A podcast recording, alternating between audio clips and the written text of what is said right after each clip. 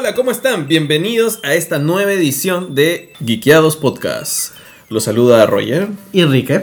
Y estamos aquí en esta edición justamente para hablar de varias cosas que han pasado en la semana. Ha sido una semana bastante interesante. De hecho, ha sido un día interesante. Estamos miércoles y ha salido un montón de cosas, además de las cosas que habían salido ayer martes.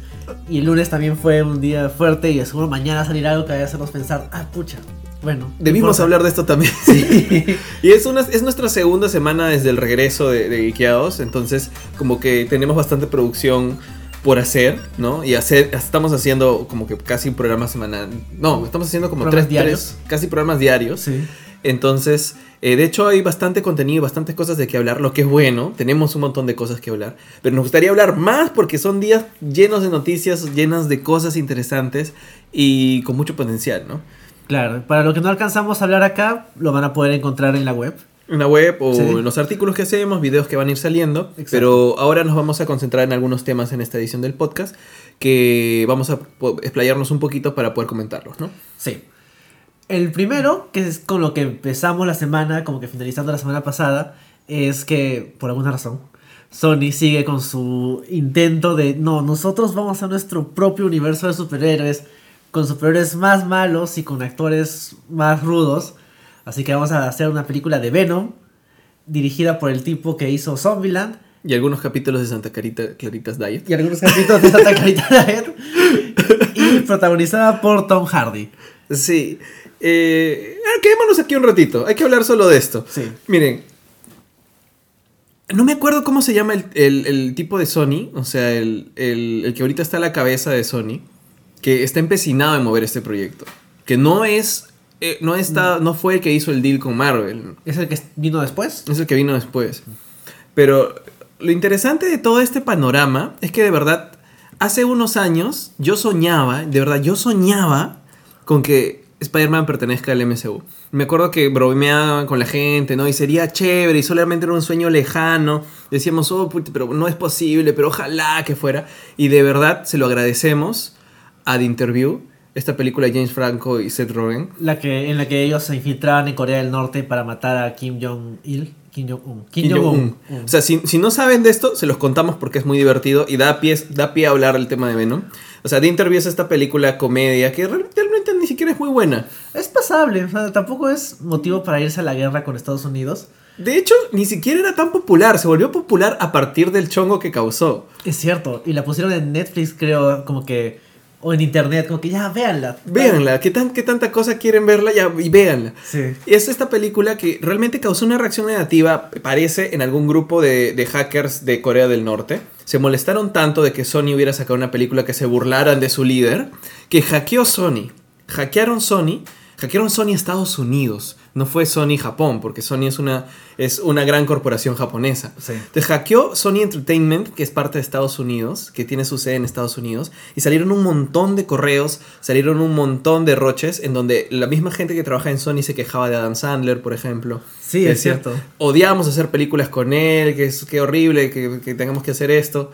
Este, había no solamente roches internos, sino que salió toda la economía pública de la empresa, salía información de seguro social de los trabajadores. Eso que es bastante peligroso en Estados Unidos. Sí, y además que se revelaron varias cosas sobre su, sobre su trato con, Marvel sobre Spider-Man. Que, que mostraba que realmente el trato no era tan favorable para Sony como parecía, ¿no?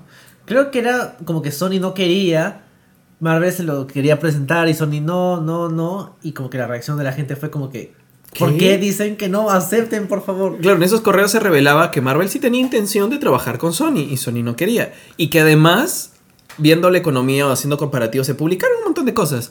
Marvel ganaba más dinero por las películas que hacía Sony por la venta de los juguetes que lo que realmente ganaba Sony invirtiendo y sacando de las propias películas de Spider-Man. Entonces, era como que todo eso de manera tener todo eso de manera pública era como que obvio que a Sony le convenía hacer un trato con Marvel y realmente si Marvel ya lo había estado intentando antes, a partir de entonces no sabemos cómo se dieron las, las condiciones del trato entre ambas, entre ambas corporaciones, pero pronto se anunció que realmente habían llegado a un acuerdo para compartir el personaje y que pronto el, personaje de Spider-Man iba a estar compartido dentro del MCU, pero que estas películas iban a ser coproducidas por Marvel y por Sony, ¿no? Pero lo interesante del texto es que entre líneas se podía leer, Marvel va a hacer todo, Sony va a poner plata, va a sacar plata, y nada más. Hagan ustedes lo que quieran con Spider-Man. Nosotros ya hemos tenido dos intentos fallidos y...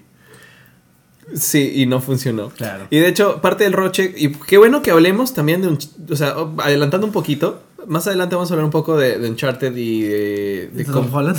Tom Holland y cómo Sony quiere mover esa, esa franquicia. Que es porque parte del roche que salía justamente con, con Sony era que no tenían una franquicia fuerte. No tenían ningún personaje, ninguna, ninguna saga de películas que realmente sea su, su ícono y su ingreso fuerte en el mundo del cine. Tienen películas, un montón, sí. Pero no tenían la franquicia. Querían volver a Spider-Man esa franquicia y no lo lograban. Han querido hacer juegos, o sea, películas de juegos, y tampoco están ahí todavía. Y Japón se había molestado mucho con Estados Unidos, o Sony Estados Unidos, a través de esos hacks, ¿no? Todo eso dio el contexto a que se haga el gran acuerdo entre Sony y Marvel, que hace posible que Tom Holland y Spider-Man puedan estrenar Spider-Man Homecoming. Como parte del MCU. Exacto. Exacto. Sí, Y justamente esta semana se estrenaron dos nuevos trailers es cierto. de Spider-Man Homecoming. No lo vamos a de- detallar ahora porque hay un muy buen análisis que has hecho tú, Roger, y que está colgado en la página de Geekeados. Si pueden chequear ahí porque hay como que también teorías, hemos hecho, he escrito también una teoría de cómo podría ir la, la película si es que quieren o no les interesa posibles spoilers. Pero cualquier cosa lo pueden encontrar ahí en geekeados.com, ¿no? Pero el tema a tratar ahorita a conversar es justamente que Sony, o por lo menos esta, digamos, esta nueva dirección que tiene ahorita Sony, de verdad quiere mover los planes antiguos que tenían pre-acuerdo con Marvel de hacer su propio universo cinematográfico con los personajes de Spider-Man. Claro, porque si se acuerdan, al final de la segunda película de Amazing Spider-Man, había todo este tiseo de los este, seis siniestros, y en esas épocas se decía que iba a haber primero películas los de los seis siniestros, y luego un Amazing Spider-Man 3. Había toda esta, esta movida de seguir generando spin-offs de Spider-Man y crearle su propio universo. Luego vino lo del hack, eso quedó cerrado, pero al parecer, al parecer no del todo. Querían hacer película precuela de Tia May, pues, o sea, está, de verdad no tenían ningún norte. No- simplemente querían hacer un universo por hacer un Querían universo sí, hacer su universo porque estaba de moda. Y de hecho, uno de los temas que viene más adelante es acerca de- esta continuada tendencia a seguir haciendo universos. Sí, entonces esta llamada película de Venom ya estaba rumoreada desde ese entonces, o sea, desde que teníamos a Andrew Garfield, Garfield como, como Spider-Man. Y ahora se ha confirmado que sí sale esta película, que Tom Hardy, además, gran actor al que queremos mucho, aquí en Geekeados y en el Streamator Cable y en todos los podcasts que estén. Sobre todo nuestro amigo y cojos Richard del el Cable. Sí, eh, va, eh, va a ser Venom. No sabemos qué versión de Venom, pero él va a ser Venom en, en esa película, ¿no? Es raro porque yo me acuerdo que cuando en algún momento Hardy estuvo como parte del cast de Suicide Squad y después se retiró, dio su paso al costado. Él iba a hacer el rol que eventualmente hizo Joel Kinnaman como ah, el mayor Rick Flag. Rick Flag, exacto. Y luego se fue diciendo como que sí, me hubiera gustado trabajar acá, pero bueno, no tengo tiempo, tengo otras cosas que hacer. No me acuerdo si era por Mad Max o era por otra cosa. No era Mad Max, ¿ah? Porque creo que Mad Max tuvo una producción más larga, porque tuvo un montón de problemas.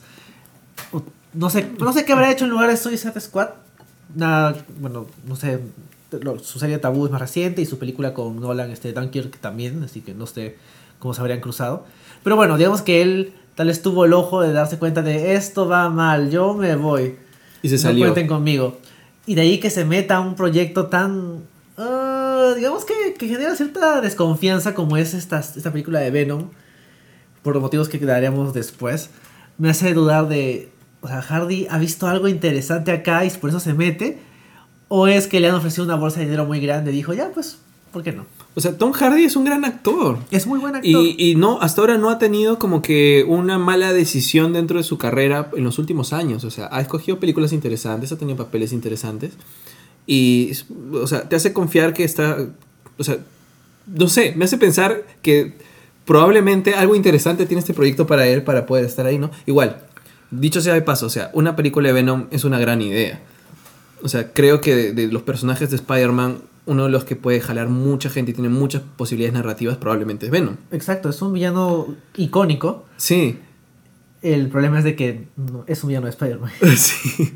Ahora, ¿qué, qué sientes tú, Kike, de manera general no sé, para ya empezar apreciaciones personales con, con esta película. A mí todo esto de crear un universo de, de los personajes de Spider-Man sin Spider-Man o como que a espaldas del MCU me suena mal porque, o sea, no está tan claro, o sea, me queda claro de que no va a salir Tom Holland en un cameo, ¿sí? Y también me parece que el Venom para el cual se están inclinando, que es Tom Hardy, no encaja con el Spider-Man que es Tom Holland. Entonces, incluso si vivieran en el mismo universo, se sentiría raro. Como que, o sea, Eddie Brock en los cómics no era como que, originalmente, por lo menos en, la- en el 616, no era como que el amiguito de Peter, sino que era un tipo que trabajaba por otro lado. Pero por lo menos no era ese contraste porque, o sea, lo ves a Tom Holland y lo ves a Tom Hardy. Va a ser, Y eh, es como que es... Claro, o sea, de hecho, en, en los cómics, o de origen de personaje en realidad, hay una enemistad previa entre, entre ambos personajes antes de siquiera llegar a Venom. Exacto. Entre Eddie Brock y Spider-Man, o Eddie Brock y, Spider y Peter Parker, porque él odia a los dos Exacto. por separado, y, Sí. y- después cuando es Venom se entera que los dos son la misma persona, es peor todavía. Entonces, eh, bueno, de hecho, uno de los argumentos a favor de la película que yo he escuchado, empecé a leer o conversado es que yo quiero una buena película, no me importan los universos. ¿No? no me importan los universos, dame una buena película. Venom es un gran personaje, si me das un buen director, un buen actor, un, un personaje como es Venom, dame una buena película, voy a estar feliz. Que es un argumento razonable. Es razonable, pero Sony no está queriendo hacer una buena película, Sony está queriendo hacer un universo. Entonces es ahí donde se baja ese argumento, porque realmente no están apuntando a simplemente darte una película, están queriendo setear la película de Venom que esté conectada con la película de Black Cat, que esté conectada con la película de Silver Sable, que esté conectada con los seis siniestros. O sea, esa es su intención con, con esto. Claro, y además, o sea, no es que tenga un valor artístico, de hecho tiene un valor artístico, podría tenerlo, pero no es que se haga esto porque hay una gran historia sobre Venom por contar, es porque, bueno, o sea, la dinero. es mía y yo la puedo usar porque quiero, y después cuando Spider-Man quiere usar a Venom, si hacen su propio Venom, siempre va a ser como que, bueno, pero hay otro Venom acá al costado, Sí. ¿qué hago con este otro Venom? Y el público promedio va a estar viendo la película y va a decir, pero Venom no era el tipo este que sale en Mad Max. ¿Por qué es este otro actor haciendo de Venom? ¿Por qué hay dos Venoms? No entiendo. Exacto. Y vamos a tener que hacer un video explicando cuáles son las diferencias entre los Venoms y todo eso. Bueno, para eso está geekeado.com. Para cuando pase. Haremos el comparativo. Yo tenía la esperanza, previo al anuncio, en realidad, al ver la captura de movimiento que hacen con, con Tom Holland para Infinity Wars, dije, de repente, uno, otro sueño chiquito que tengo es que en todas las aventuras galácticas que vengan en, 3, en Avengers 3 y 4, algo del simbionte aparezca por ahí y se le pegue a Peter para que post toda esta saga de Infinity Wars, Infinity Gauntlet o que venga, Peter pueda tener su propia saga del traje negro bien hecha, al fin. Claro, exacto. Quería, quería eso. Pero ahora que sale a Sony diciendo que va a ser Venom, me, me hace pensar que de repente no están yendo por ahí con ese camino con Marvel, ¿no? Porque no se pondría en ese cabe, a menos que Sony esté queriendo, no, de- realmente no tenga idea de qué hacer. O sea, a mí me suena que Sony no tiene idea de qué hacer, pero al hacer, como que al tropezarse consigo mismo, jala un poquito a Marvel. Sí, pues. Porque o sea, realmente siento que hay historia de Venom, posiblemente buena de manera independiente, sí, pero también hay historia de Venom más Spider-Man, posiblemente buena. Sí, ahora hay una cuestión con cómo Sony maneja sus propiedades intelectuales que siempre me va a generar desconfianza. O sea, veamos solamente los trailers. Tú, eh, solamente viendo Spider-Man Homecoming y analizando la campaña de marketing, tú puedes ver claramente cuál trailer ha sido editado por Sony, el que te cuenta toda la película, y cuáles son los trailers de Marvel. Porque las últimas películas de Marvel, ves el- los trailers de Guardianes de la Galaxia, ves ahorita el, el, trailer de Thor Ragnarok, que es brillante, o los de las anteriores películas, se han guardado siempre eh, los plot twists o de pronto no contarte tanto la película y contarte más concepto. Exacto. Y los trailers de, lo- de las películas de Spider-Man anteriores, o sea, tanto Andrew Garfield como el otro. Tobey Maguire, siempre te contaban toda la película. Eran bien expositivos. Es verdad. Lo que quieren es meter gente al cine, lo que quieren es conseguir dinero con su franquicia. Y es que, por más, mira, esto va a sonar súper Marvelita, Marvel fan, ¿no? Las películas de Marvel tienen un montón de flaquezas, o sea, tienen un montón de cosas que, que, que criticar y lo hacemos en los podcasts y decimos que nos nos gusta y esto. Pero es un estudio que solo se dedica a hacer películas de sus propiedades intelectuales y nada más. Solo hacen películas de, de sus, de sus personajes todos los otros estudios hacen mil películas y tienen que ver por todos los proyectos que vengan y tienen que ser lucrativos todos. Tienen que mover plata con todo lo que tienen. Warner por eso no se encarga solo de DC y por eso ahora felizmente Geoff Jones está como que han puesto su propio Kevin Feige, ¿no? Sí. Como para que controle y haga esto porque estaban desordenados, porque si no hacen tanto eso como Tarzán, como, como otras cosas. Tienen las de Harry Potter también. Sí, ¿no? es, es- Sí, es un bueno, montón, es un montón. Hay mucho, o sea, tienen muchas cosas que hacer, tanto Sony como Warner, como Disney en general. Y la ventaja del MCU es de que es Marvel Studios y nada más. Claro, o sea, ¿cuántas películas hace Marvel al año? Son, perdón, lo- eh, Marvel ahorita tres, Tres. sí. ¿no? ¿Cuántas películas hace Warner al año? Claro. ¿Cuántas películas hace Sony al año? Es verdad. Son un montón. O sea, Marvel es, no es- bueno, la comparación es un poco exagerada, pero Marvel es más estilo Pixar, que a pesar de que es de una gran corporación, hace sus dos, tres proyectos y los dejan tranquilos. Exacto. Entonces hay una cuestión ahí de, de cuidado de las propiedades intelectuales que, bueno, estamos tensiando un poco con el tema con Venom, pero, pero es verdad, o sea, es por ahí que va mi desconfianza. No creo que, que no se pueda hacer una gran historia, porque creo que, como dije hace un rato, o sea, Venom, una película de Venom sería bravaza, sería increíble, pero más me gustaría verla si es que se hace después de haber pasado la transición de ser villano de Spider-Man. Y Venom tiene historias muy pajas en las cuales trata de ser héroe, no le sale, pero es un héroe medio antihéroe. O Maximum Carnage, en donde de pronto se tiene que aliar con, con Peter Parker para hacer esto. Claro. O puede tener su propia historia en solitario en otra parte de Estados Unidos, eh, pero después de haber pasado por ese proceso de ser un villano y darse cuenta que puede tener otro camino, ¿no? Es verdad, o sea, un Venom suelto, no, no sabemos de qué va a tratar, o sea, no sabemos si es que este Venom va a ser muy villano, medio héroe, medio antihéroe, o sea, de qué va a ser, entonces nos deja esa incertidumbre. Me, me da miedo que termine siendo como que Gatúbela, de la primera Gatúbela, que está totalmente desconectada. Hicieron película de Gatúbela, no hay Batman, no hay nada, completamente desvinculada de su origen. Y ahí está tu película, pues, ahí la tienes. Sí, ve y gasta tus, tus dólares en esa película.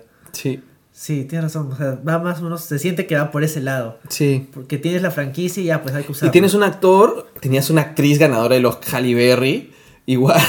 Y acá tienes a, a Tom Hardy, que es un actor conocido, que es, ha, ha tenido proyectos interesantes y roles memorables como Bane o como Mad Max, y lo pones a hacer de Venom, entonces te deja esa sensación de, "Mm, bueno, o sea, puedo caer, pero no quisiera porque sé que Sony me está jugando. Y si mal". ese Venom está desligado de Peter Parker, ¿por qué tiene una araña en el pecho? ¿No va a tener araña en el pecho entonces? Tienes razón. Porque, porque Venom tiene una araña en el pecho, porque bueno, como simbionte, como host, se une primero al cuerpo de Peter Parker y de alguna manera asume los poderes y la identidad de Peter y luego se traspasa, como que va sumando a su propia genética, la- las genéticas de los anteriores ho- hosts, ¿no? Los genes Es verdad. y sus identidades y se suman.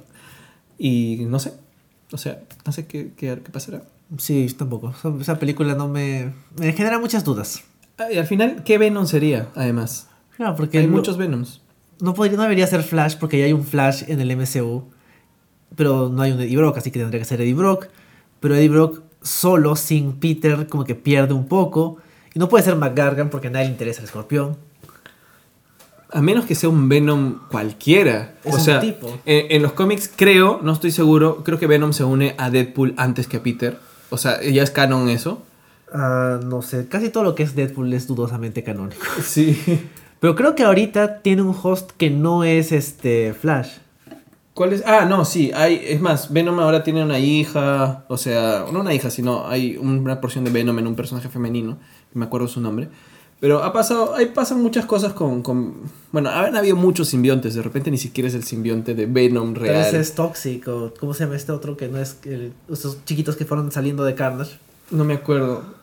Pero de repente se abren bastante, más bien, y te- nos cuentan una historia chévere que está lo menos ligada posible a, al MCU, ¿no? Sí. O a, a algún Spider-Man en general. Ahora, otra de las cosas interesantes que podrían hacer, no sé, es continuar con el universo Garfield. Y utilizar a. Bueno, ahora ya no lo pueden usar. ¿A quién? ¿Al Duende Verde? O sea, ¿qué pasa si, no sé, establecen que el universo de Andrew Garfield todavía existe y, nos, y hacen que Tom Hardy, Tom Hardy y Andrew Garfield sí podrían ser un Peter Parker y Eddie Brock. Sí, ahí sí, están más, más contemporáneos. Hacen un cameo de, Andy- de Andrew Garfield en algún momento y luego continúan con la historia de... Podría ser, sea, no- ya han desperdiciado ese universo. Ya, pues ya lo tenemos acá. Ya hay que desempolvarlo un poco. No sé. Y como que setean posibilidad de un Spider-Verse en algún momento de aquí a 15 años. Podría ser. Lo no creo que Toby y Garfield estén muy ocupados en 15 años. No. Además que Tom Holland ha dicho que quiere ser Peter Parker por los próximos 15 años, creo, 20 años. Va a comprar una casa con una hipoteca a 15 años. Sí. Bueno, creo que eso nos permite pasar al siguiente tema, que Sí. es la otra forma como Tom Holland va a pagar su hipoteca, que es en el rol de Nathan Drake en la adaptación al cine de los videojuegos Uncharted. Uncharted es esta, esa saga de videojuegos, son 4 o 5 juegos 4, 4. No, van a, Claro. va a salir el quinto, pero ya no es de Nathan Claro, ya Drake. no es con Nathan Drake.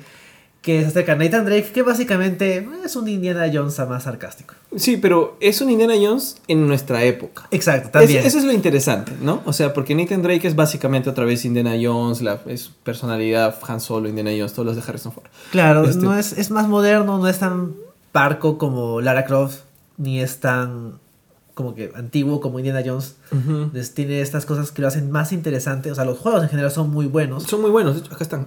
Sí, de hecho, tú los tienes. Yo solo juego el 2, que dicen que es el mejor.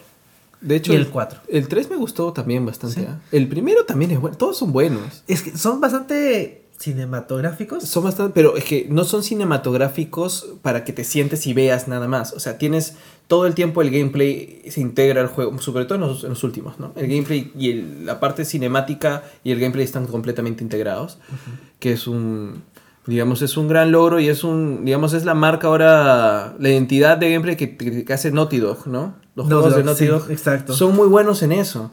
Y a pesar de que tienen como que algunas mecánicas repetitivas, porque siempre es como que, oh, ahora mata a toda esta gente, ahora pasa de aquí para allá, este, hacen que sea bastante cinematográfico en el look y que la tensión se mantenga bastante todo el juego. Siempre estás en riesgo completamente. Es un juego bastante bueno. De hecho, si no lo han jugado, lo recomiendo y recomiendo que jueguen todos porque son bastante buenos. Y tiene una historia continuada que Sí. termina, sobre todo en el cuarto juego, que es como que, wow, aquí acaba la saga de Drake. Sí, y es, es bastante... La historia es bastante buena también. Sí, Entonces cuando dijeron que Sony iba a hacer película de Uncharted, yo sí lo estaba esperando, pero dije, "Uy, podrían hacer algo bien chévere, una saga interesante. claro, y la están haciendo hace por lo menos unos 5 o 6 años. Sí. Incluso en algún momento dijeron que iba a ser una película familiar, acerca de una familia que se da de aventuras, y todo el mundo dijo, no, ¿por qué? Luego una pequeña campaña para que Nathan Fillion sea Nathan Drake, pero al final eso también se cayó porque, bueno, Nathan Fillion ya está pasadito de años. Oye, pero eh, Uncharted 4, su- la cara del pata es Nathan Fillion. O sea, un poco más chancado, como si lo hubieran golpeado más, pero es Nathan Fillion, básicamente. Es verdad, sí. Y bueno, finalmente llegamos, creo que en algún momento Mark Wahlberg iba a ser este Nathan Fillion, Nathan Fillion, Nathan Drake. Nathan Drake. Nathan Nathan. sí, es un poco confuso. Hasta que finalmente hace un- ayer, ayer se anunció que, ¿Ayer o anteayer? No anteayer, sí, el 22 de anteayer, que Tom Holland, Spider-Man, iba a ser un joven Nathan Drake. Sí, o sea, lo que sucede mucho en los estudios es que tú tienes por- a tus actores, tus directores o gente que trabaja para ti y les haces contratos no por una película, ni por una saga, ni por una franquicia, sino les haces por un montón y a veces no se rellena qué en el contrato hasta que ya se establece y se hacen como que adendas o añadidos. ¿no? Entonces, eh, así es como, por ejemplo, Ben Affleck está amarrado con Warner, ¿no? O sea, no se puede salir ya, ya se logró salir de director, lo logró, de Batman, pero no puede dejar el personaje porque está amarrado con otras películas que le producen a él sus independientes. Te hicimos tu película en la casa de Matón en, en Florida, ya pues ahora ponte tu trajecito de Batman. Exacto, son así como funcionan estas cosas. Entonces, este, yo creo, como tú lo dijiste, ¿no? Que de alguna manera es ahorita este anuncio es diciendo justo es que lo anuncian justo en plena ápice de campaña de marketing de Spider-Man Homecoming. Exacto. Es como que Sony dice, Tom Holland, la parte en el contrato en donde dice Sony es, Es- grande. Exacto. es Tú en letras perteneces. Tú trabajas para nosotros, no trabajas para Disney. Porque Tom Holland está emocionadísimo, dice, sí, voy a hacer 20 años Spider-Man, yo, por favor. Él no lo decide, al final la gente que, que- que hace sus contratos o gente y todo lo demás lo decide, ¿no? Pero yo quiero ser Spider-Man todos estos años, que no sé qué vainas. Y ellos están haciendo su propio universo cinematográfico y le dicen, ¿sabes qué? tú tienes un contrato con nosotros, anunciamos de una vez que vas a ser el joven Nathan Drake. Sí, o sea, de hecho, al- como dicen que va a ser el joven Nathan Drake, uno puede decir, bueno, ya pues es joven, entonces puede verse muy distinto al Nathan Drake de los videojuegos. Que por lo menos es la, la excusa que les permite hacerlo como poner un actor que no se parece a Nathan Drake. O sea, Tom. Holland es Peter Parker, o sea, nos Sí. convence como Peter Parker. Mira, cuando juegas Uncharted, piensas mucho en Spider-Man, eso es verdad. Porque ahorita, digamos, los últimos 10 años ha tenido una tendencia de juegos en donde el gameplay de Spider-Man se aplica a todos. O sea, Assassin's Creed, Uncharted, la gente trepa por las paredes como si fueran arañas, nunca se cansan, nunca les duelen los brazos, terminan colgados de una sola mano. No sé cómo hacen para encontrar como que rugosidad en la pared. Exacto, siempre hay bisagras, ventanas, rugosidad, piedritas. Y de alguna forma terminaron trepando todas las paredes del mundo saltando por techos. Entonces, por lo menos eso, Tom Holland ya va a tener práctica para hacer la película de Uncharted. Sí. Pero ahora, eh, Tom Holland, ¿cuántos años tiene? ¿20 y algo? Es, no, es, no es tan viejo, ¿no? ¿25? No, no, creo que eso es mucho. Sí. Eh, sí, eh, es viejo, pero no tan viejo. Debe tener sus 22. Tiene- Ah, del 96 es. O sea, tiene 21. Ah, bueno, entonces tiene para rato. Sí, pero él ya tiene 21 años. No creo que en 5 años se parezca a Nathan Drake. No, no hay forma. Él siempre va a ser flaquito. Siempre va a tener cara de niño viejo. Sí. Eh. Mira, mira su cara. Ahorita estamos viendo Google, estamos viendo imágenes. Fotos de Tom Holland. Y la verdad es que se, se ve bien- se ve bien chivolo. Por eso pasa muy bien por Peter Parker en el colegio. Sí. Sí, no. De hecho, los juegos de Uncharted, no es tanto spoiler, pero los juegos de Uncharted tienen secuencias en donde se le ve, se ve a un Nathan Drake joven. Se ve parte de su historia como adolescente, como niño en la calle, cómo tiene una relación con Soli, que lo- de alguna forma lo adopta y le, lo enseña y lo adoctrina en el arte de ser cazarrecompensas. De robar tumbas. Sí. Y supongo que la película irá por esa línea, ¿no? Claro, en algún lado leí que la idea era acerca de cómo conocía este Drake a, A Sully. que es su mentor. Sí. Sí. Pero si quieren, no, o sea, el tema va a ser que nunca van a llegar al primer juego donde ya es adulto, supongo. Si es que quieren hacer cuatro o cinco películas de esto. Claro, va a llegar un punto en que Holland va a estar un poquito mayor, como que más cerca al Drake de los juegos, y va a seguir siendo Tom Holland. Sí, y no, no va a llegar ni a tener el cuerpo ni... Tal No vez sé. la, a nivel de, la, tal vez la actuación, tal vez sí, porque bueno, no lo he visto en tantas cosas como para decir si es un buen actor o Bueno, con, pero- con mucho rango. Pero Tom Holland ha demostrado para su edad tener, digamos, bastante talento, ¿no? O sea, yo lo vi bien chivolo en Lo Imposible, se llama Lo Imposible. Ah, cierto. Y estaba bien niño. Y la película es buena y su actuación es bastante buena para ser tan niño. De hecho, él sostiene buena parte de la película. Porque tiene mucha, mucha acción. O sea, él es el que tiene la madre enferma y interactúa con toda la gente de- del campo este de refugiados médico. Y es bastante bueno. Creo por eso lo tienen que haber ojeado porque de todas formas es bastante talentoso. De ahí lo he visto en Moby Dick, pero eh, la película es pasable también, ¿no? Como todos los actores ahí, incluyendo Chris. eh, Este, ¿Cuál de los crisis? no, no es Chris, este. eh, Hemsworth. este. Claro, Chris Hemsworth. Sí, Chris Hemsworth. Em, pero no sé, creo que, bueno, por, por el actor, yo creo que podemos tenerle fe, pero Claro. el concepto de película es este curiosamente interesante e inesperado, por así decirlo. Sí, yo no me esperaba que iban a hacer finalmente película de Uncharted. Pensaba que eran esos proyectos que siempre los reviven y luego los vuelven a matar.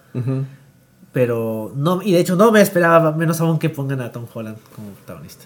Sí, pues, ¿no? Por más precuela que sea. La cosa es que Uncharted tiene potencial para hacer película no solamente precuela, o sea, realmente cada uno de esos juegos ya es una película en sí. Es verdad, sí. tienen historias, la historia es bien chévere, o sea, sigue toda la lógica de Indiana Jones, o sea, podría ser el Indiana Jones de nuestra era, por así decirlo, Hasta que salga Indiana Jones 5. con, con Harrison Ford. Sí, el próximo. No, el 2000 2018 dijeron. Solo que, 2019. que no salga Shia LaBeouf, por favor, que digan que se murió su hijo o algo.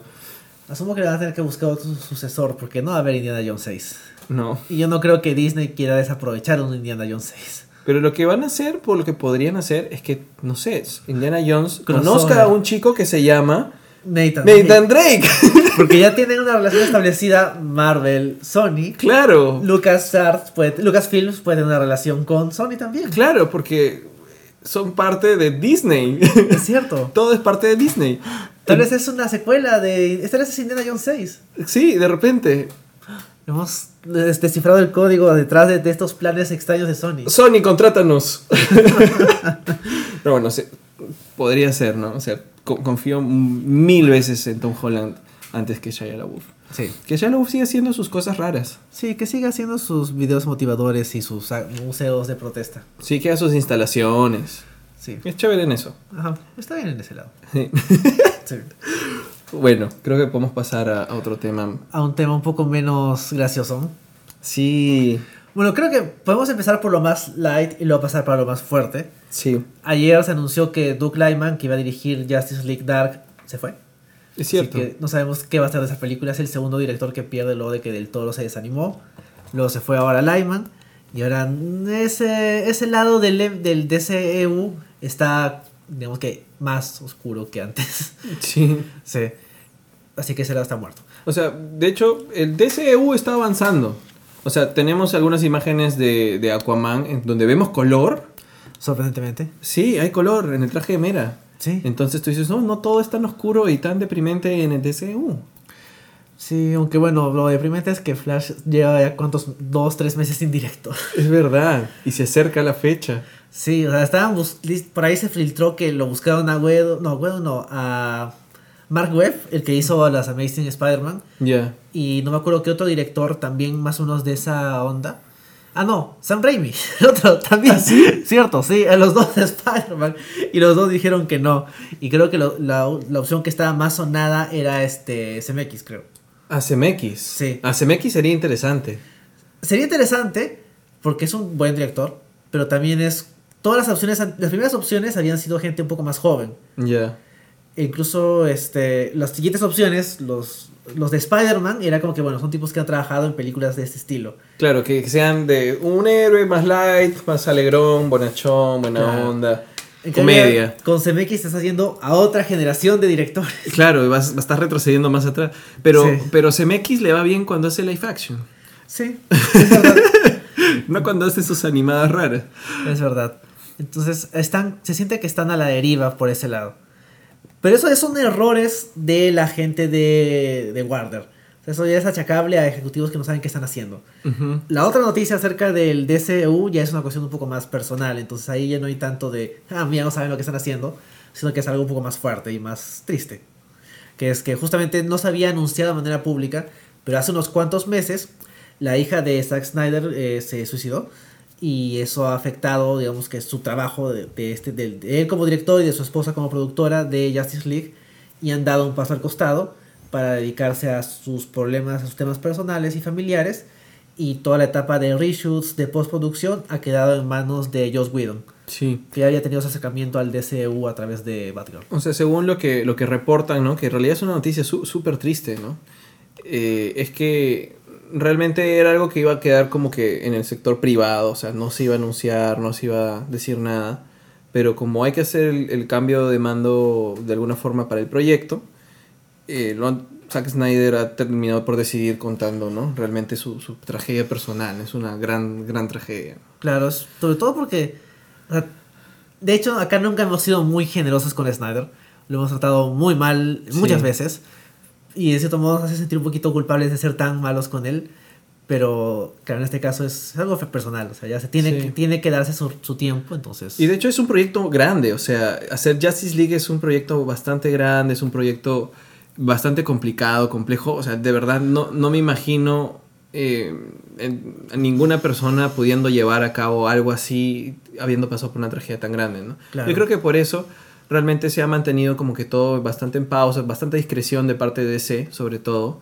Y digamos que no hemos visto mucho a lo largo del tiempo de la película para justamente poder hacer una transición de esa forma, ¿no? Para que lo pueda retomar, porque según lo que entiendo hay bastantes reshoots para hacer. O sea, según lo que está reportado, van a gra- regrabar un montón de la película. Bueno, Sí. eso es bastante...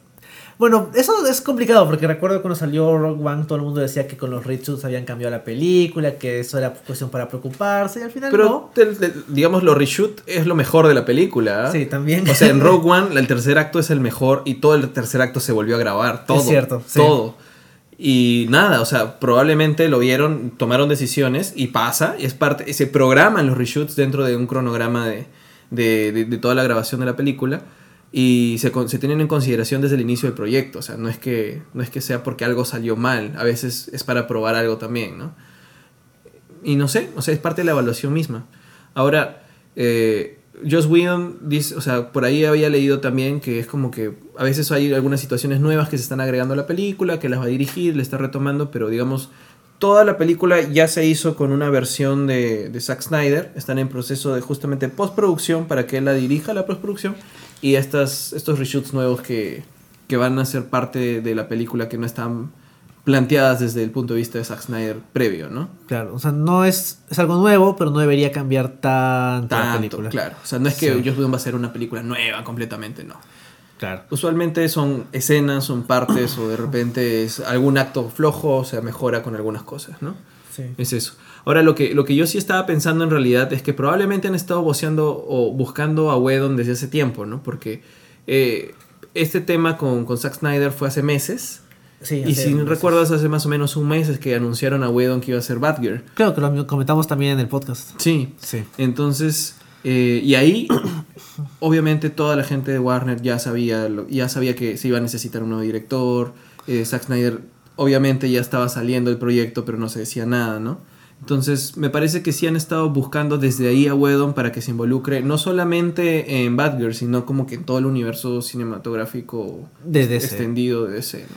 Sí. Ahí lo único raro es de que Whedon no se fue muy bien de Marvel. Sí, O sea, más allá de la recepción de, su, de la película de Age of Ultron, la forma como él reaccionó pre, del, antes de la película y post el estreno de la película, si no, se podría justificar en que estaba cansado. O sea, es, hacer una película de estas debe ser terrible. agotador. Sí.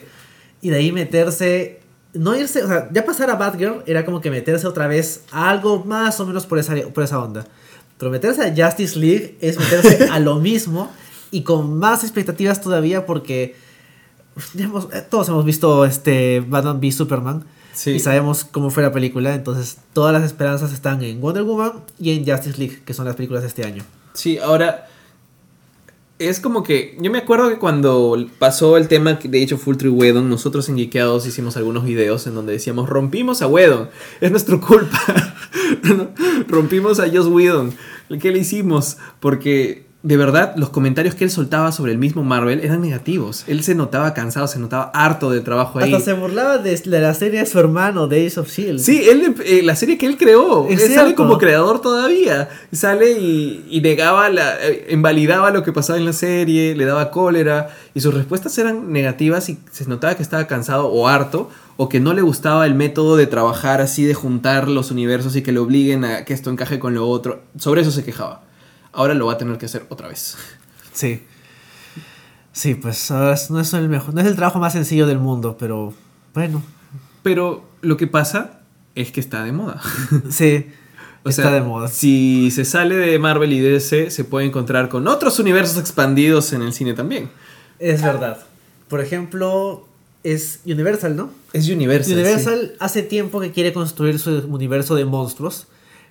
Creo que el primer paso fue este Drácula. Drácula, que al final, a pesar de que tiene una escena post créditos que se desarrolla en el presente, no es parte del universo que está construyendo realmente Universal, que se llama Dark Universe.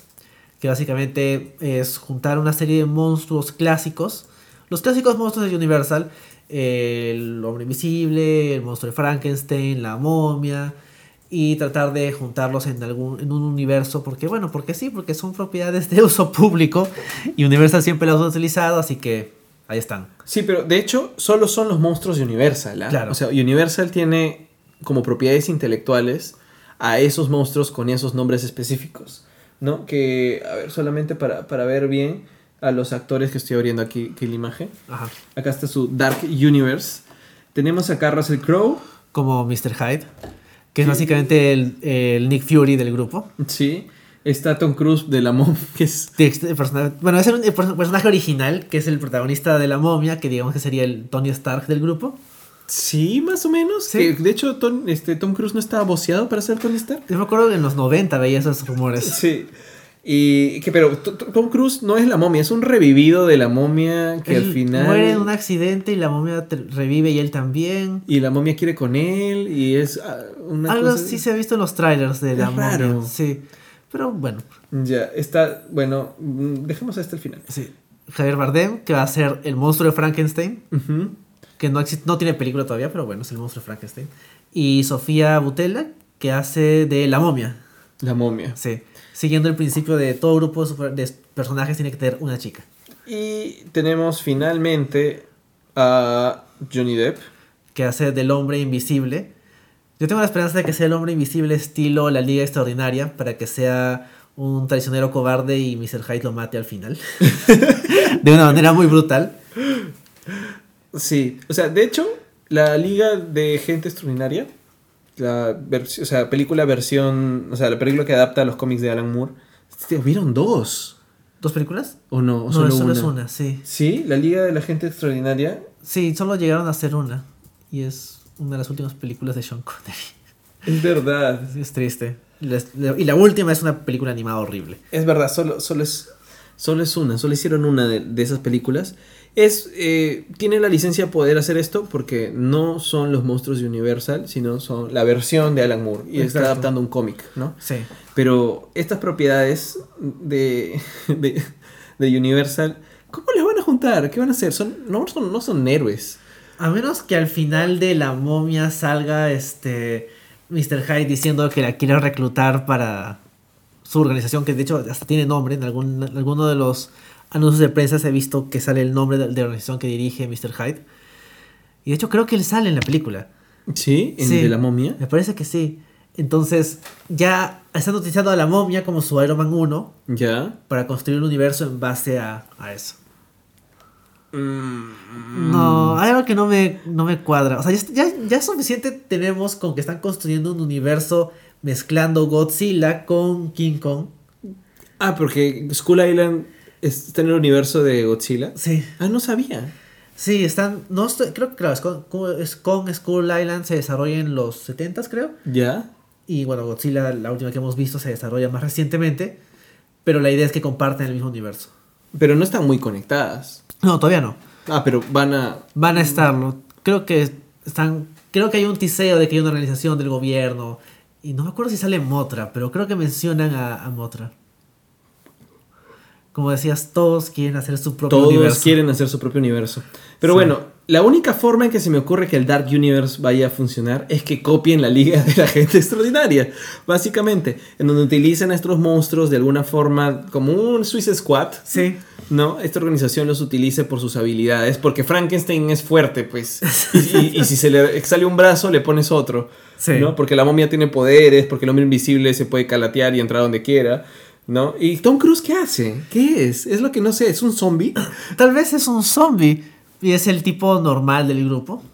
Podría ser el tipo normal del grupo, que- pero, que- pero revivió, entonces por eso es especial. Por eso es especial. Y Mr. Hyde es peligroso porque tiene su. Bueno, su- supongo que a veces es Dr. Jekyll y a veces es Mr. Hyde. Sí, aunque no me imagino a Russell Crowe haciendo de Dr. Jekyll. Sí, ¿no? Solo Porque- me lo imagino en modo Hyde, así. Porque- a men- sí, pues no, porque no, no se ve tan, tan Jekyll. No, y de hecho, o sea, es raro. O sea, de hecho, les falta un Drácula y un hombre lobo. Es cierto. Y probablemente más mujeres. Una, una vampiresa y una mujer lobo. y bueno, hay un montón. Universal tiene más monstruos. O sea, tiene el monstruo de, del- De la Laguna de Negra, que es uno de mis monstruos de favoritos del cine clásico. Y no lo están usando, me imagino que porque no les importa. Y a ver, vamos a ver una lista de, de los monstruos. Ah, Mira, la novia de Frankenstein. En Claro. algún momento. Tendrían que entrar la novia Frankenstein, ¿no? El monstruo de la Laguna Negra es increíble. Me Sí. encanta. Además, el póster del monstruo de la Laguna Negra es uno de mis pósters favoritos de todos los tiempos de, de, de- de películas. La novia de Frankenstein, el hombre invisible. Drácula. Van Helsing es un personaje de Drácula.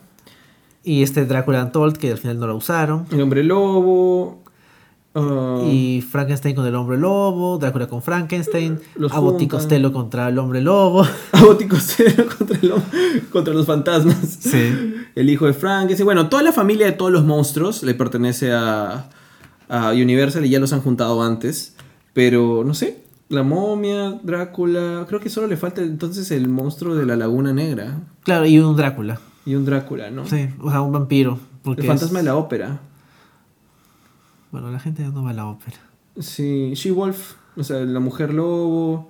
Bueno, que tiene potencial, tiene potencial, pero dos cosas. Uno, no confío en una franquicia que tiene a Tom Cruise. Salvo Misión Imposible.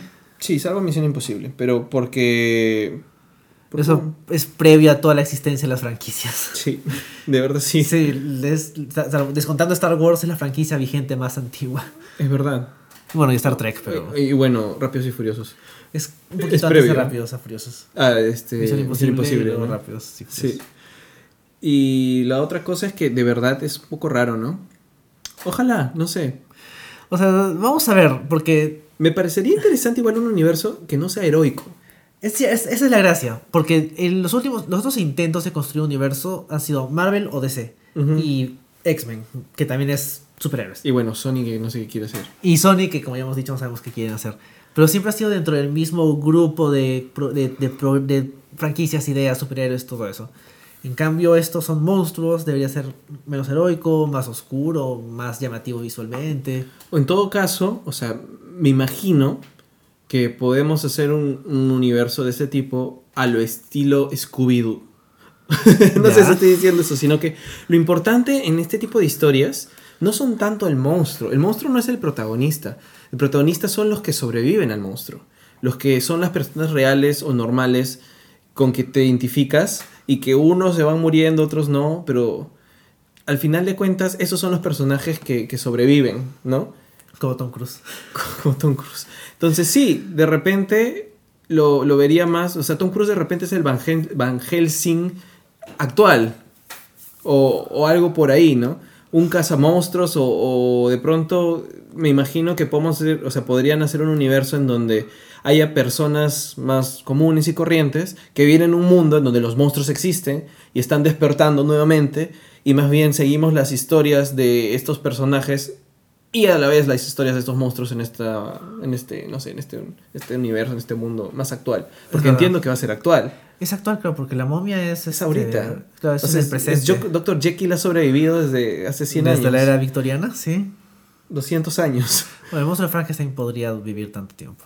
sí entonces no sé lo, lo- lo que sí es que hoy día leí a un pata creo que en un Tumblr que había dicho contrátenme por favor he arreglado la momia y ni siquiera he visto el tráiler te cuento cómo lo he hecho entra Tom Cruise está la momia la momia una flaca o sea una chica este rubia le dice Tom Cruise no abras la tumba pues la- su acompañante no dice sí la voy a abrir y la abre y sale la momia y la momia lo empieza a atacar y de pronto ¡pum! Una bala le cae al cerebro a Tom Cruise y era Brendan Fraser. Y Brendan Fraser le dice a la chica, ven conmigo si quieres vivir. Y la chica le dice, ¿por qué? ¿Qué ha pasado? ¿Cómo es que esto sucedió? Y le dice, ven, te voy a explicar qué ha sucedido. Y le muestra la momia 1, la momia 2 y la momia 3. Y dicen, ah, con razón, esto pasó. Fin. Pobre Brendan Fraser, sentirse un poco triste. Porque creo que la momia 3 acaba como que con tiseo de más. Y no salió más. Y no salió más y creo que ya no tenía plata. Y cambiaron, Bueno, cambiaron a la actriz, ¿no? ¿Cambiaron a Rachel Weisz o era otro personaje? ah, para la tercera, no sé si han cambiado el personaje o la actriz.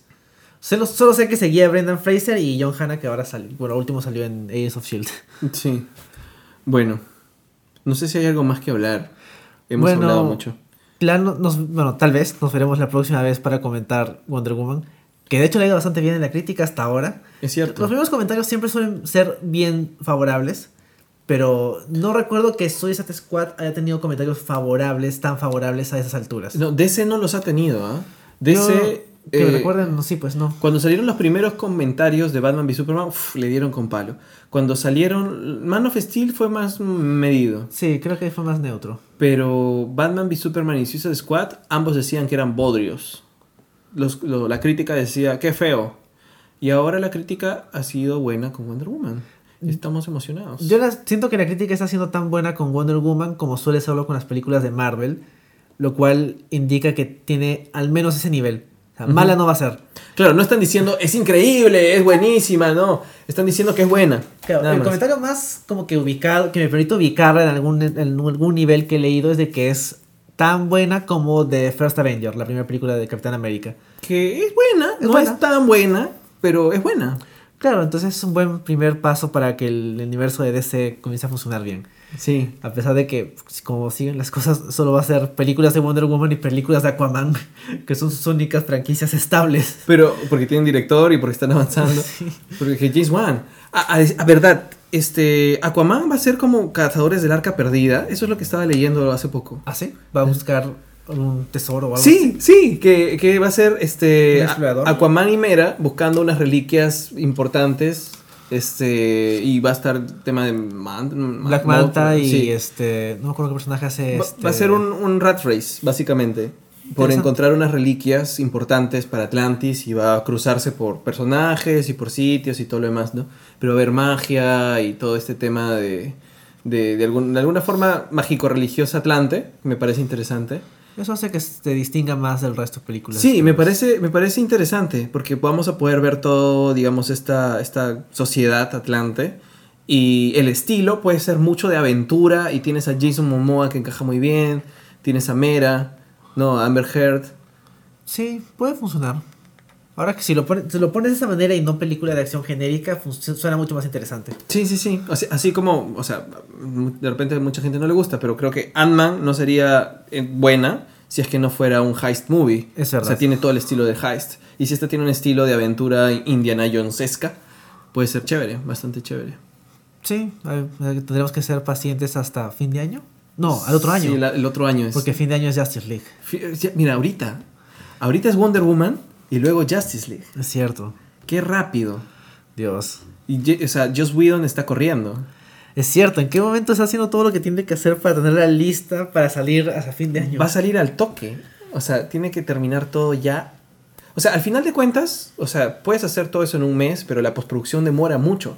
Entonces el tema es que los reshoots deben estar siendo así como que al toque y darse el tiempo de postproducción, pues, ¿no? Claro. Es complicado. Pero bueno, él quería.